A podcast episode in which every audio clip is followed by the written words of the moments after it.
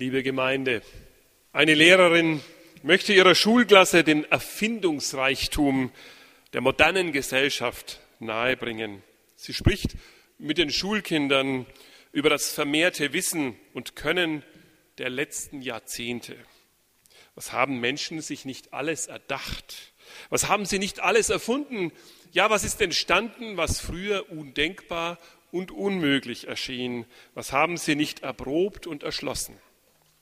Schließlich fragt die Lehrerin die Kinder, kann mir einer von euch eine wichtige Sache nennen, die es vor 100 Jahren noch nicht gab?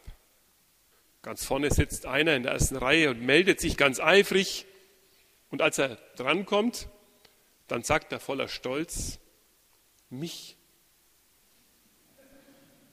Stimmt, so einer wie er ist noch nie da gewesen. Jeder Mensch ist unverwechselbar und einmalig. Das vergessen wir nur zu leicht, wenn wir ins Staunen kommen über die glänzenden Produkte und Dinge der Welt, in der wir leben. Das vergessen wir nur zu leicht, wenn wir von menschlicher Leistungsfähigkeit begeistert sind zwischen Erfindungen und Technik. Liebe eiserne, gnadene und Kronjuwelenkonfirmanden, habt ihr heute schon daran gedacht, wie einmalig ihr seid, wie unverwechselbar, dass es euch nur einmal gibt und kein zweites Mal auf dieser Welt. Niemand denkt und fühlt und handelt so wie du, heißt es in einem Lied. Niemand lebt genau dein Leben. Niemand hat deine Erfahrungen gemacht, dein Glück und dein Leid gespürt. Jeder von euch ist etwas ganz Besonderes. In eurer Konfirmation vor 75, 70 und 65 Jahren ist euch darum jedem ganz persönlich der Segen Gottes für euer Leben zugesprochen worden weil Gott es persönlich mit euch meint, weil er euch persönlich anspricht, weil ihr etwas ganz Herausragendes seid. Und doch, natürlich teilen wir Menschen auch unser Schicksal. Unser Zusammensein und unsere Gemeinschaft ist bedeutend für unser Leben. Drei verschiedene Generationen haben sich heute versammelt zum Jubilieren über der Konfirmation. Ich möchte es mal so sagen, Vorkriegs-, Kriegs- und Nachkriegskonfirmanden. Viel habt ihr sicher zu erzählen. Heute, wenn ihr zusammensitzt beim Essen, von Notzeiten, von armen Zeiten, in denen es ja nichts gegeben hat.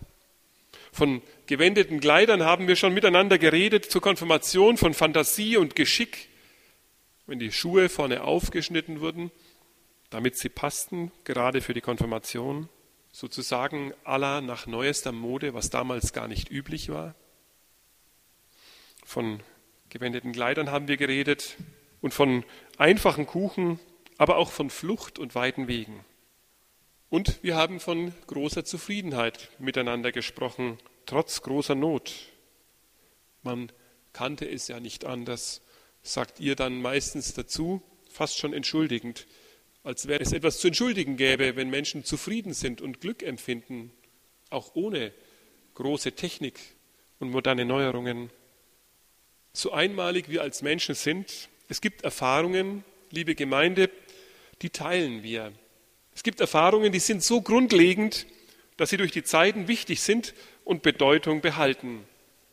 So ist das auch mit dem Predigtext heute. Wir haben ihn als Lesung vorhin gehört. Die Geschichte von Babel, und der Sprachenverwirrung. Und schon der erste Vers weist uns darauf hin, es ist eine alte Geschichte. Vor langer Zeit hat sie sich ereignet. Es hatte aber alle Welt einerlei Zunge und Sprache. Was dann kommt, dazu lässt sich nur sagen, Ähnlichkeiten mit heute lebenden Menschen sind keineswegs rein zufällig. Zuerst ist gar nichts Besonderes mit diesen Leuten.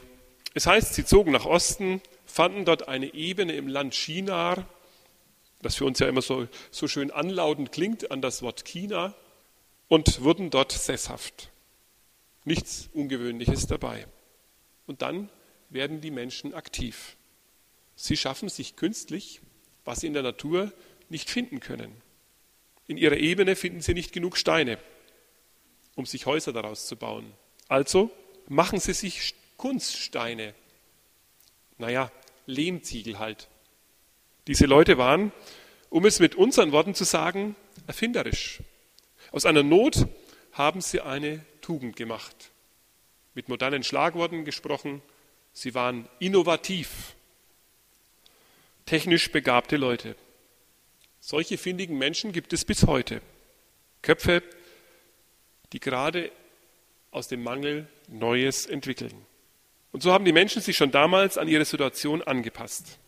Weil sie nicht alle Stoffe hatten, um Mörtel herzustellen, haben sie natürlich vorkommenden Asphalt verwendet, um die Steine miteinander zu verkleben. Denn den fanden sie dort reicherlich. In der Bibel heißt es kurz, sie nahmen Ziegel aus Stein und Erdharz als Mörtel. Und damit zeigten die Menschen damals schon ihren Ideenreichtum, ihre Anpassungsfähigkeit an die Umstände, die sie vorfanden. Und plötzlich bekommen die Menschen ein Bewusstsein für das, was sie schaffen können. Diese grundlegenden neuen Forschungen, sie schaffen ungeahnte Möglichkeiten. Die Stadt wird möglich, eine richtige Stadt wird möglich.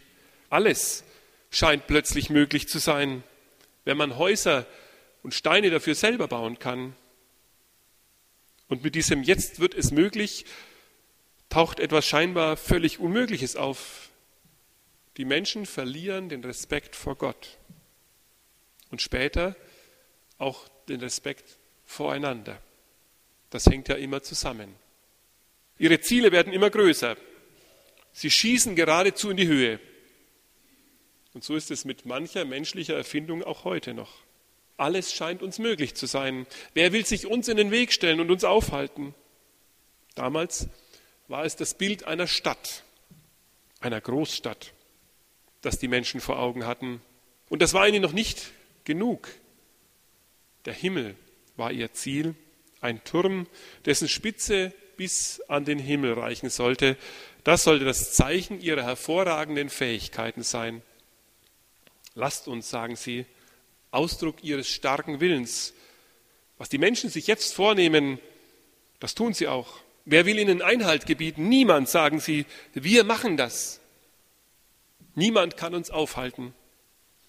Liebe Jubelkonfirmanden, ich weiß nicht, ob ihr das als Kinder damals zu Kriegszeiten so bewusst mitbekommen habt, aber im Nachhinein fällt uns auf, wie das durch die Zeiten wahr bleibt, dass Menschen sagen, wer will uns aufhalten? Wir haben die Macht und die Kraft. Wir machen das jetzt. In unserer Hand, in unserer Kraft liegt die Welt. Wir sind wer oder wir sind wieder wer. Das klingt durch wie ein Grundmotiv dieser alten Geschichte bis in unsere heutige Zeit. So war es schon immer und so ist es auch heute noch. Sind erst einmal die Grundlagen erforscht und gelegt, gibt es kein Halten mehr. Was erforscht ist, wird gemacht.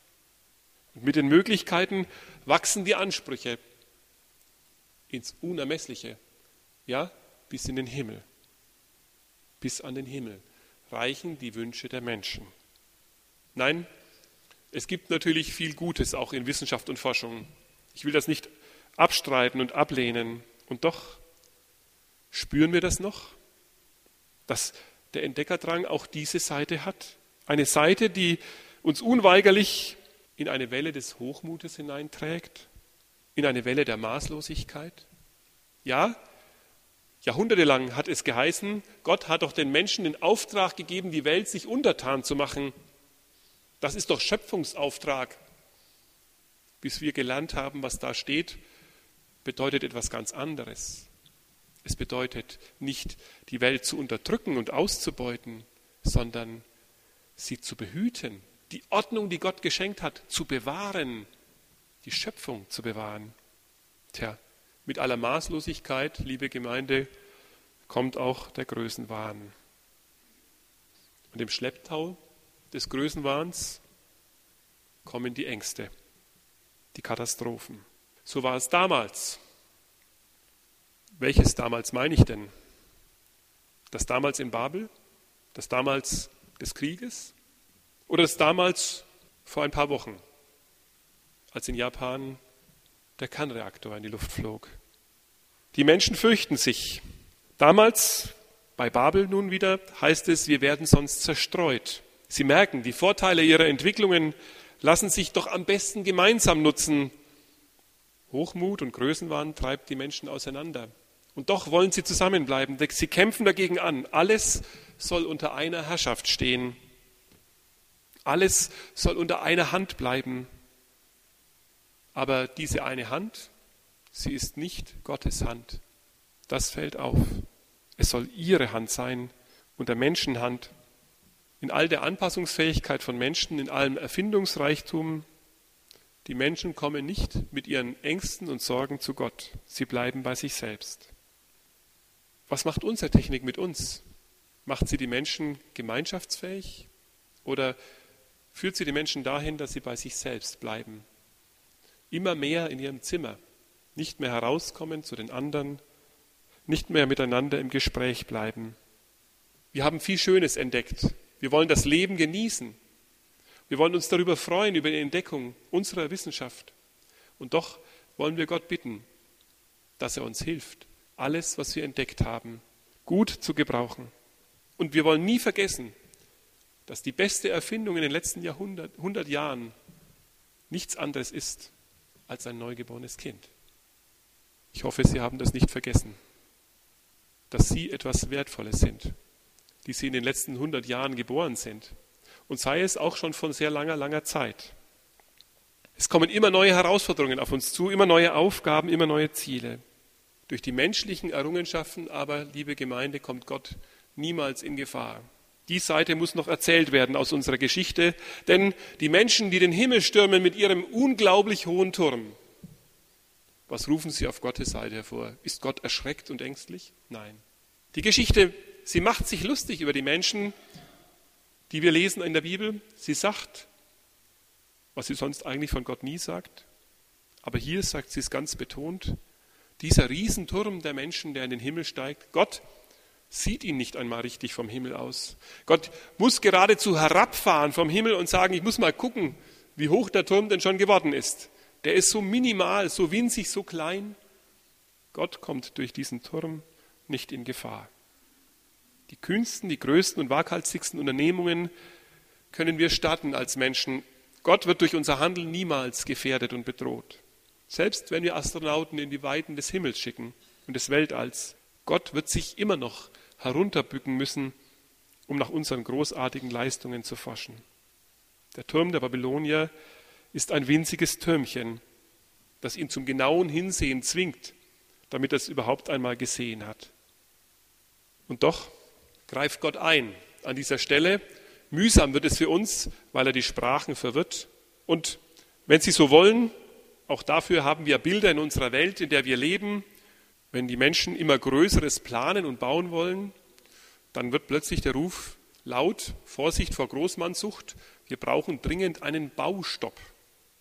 Der Baustopp, den Gott verhängt hat, war die Sprachenverwirrung. Damit war das Projekt einmal beendet.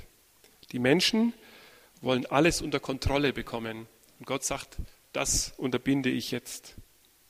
Wir arbeiten daran mit Sprachcomputern, mit Übersetzern, soll alles möglichst schnell gehen, wieder eine Sprache zu bekommen. Eifrig sind auch unsere Forscher daran, diese Barriere wieder zu überwinden. An Pfingsten, daran wollen wir in der Kirche denken, ist diese Barriere überwunden. Denn Gott schickt seinen Geist. Und dieser Geist, er soll uns einig machen. Darum wollen wir heute ganz besonders darum bitten, dass Gott uns seinen Geist schenkt. Nicht um Großes und Größtes zu suchen, sondern um eins zu sein mit ihm und mit den anderen. Als Kirche leben wir von dem großen Versprechen Gottes, dass sein Geist uns hilft, dass er uns aufbaut, dass er uns tröstet. Wir wollen auf dieses Versprechen vertrauen. Wir wollen darauf hoffen, dass er uns seinen Geist schenkt dass wir einander nicht dauernd missverstehen, aneinander vorbeireden. Denn selbst wenn alle eine Sprache sprechen, wenn alle Computer übersetzen können in alle Sprachen, wir uns immer zu verstehen, manchmal verstehen wir uns ja doch nicht. Denn wenn ihr erzählt von damals, wie es euch ergangen ist, dann höre ich meistens noch einen Satz, den hängt ihr so hinten an. Aber, sagt ihr, die Jungen verstehen das gar nicht mehr. Obwohl sie eure Sprache sprechen und mit euch, sich mit euch gut verständigen können, dass wir einander wirklich gut verstehen. Dafür brauchen wir einen Geist. Den möge Gott uns schenken. Und darum wollen wir bitten. Amen.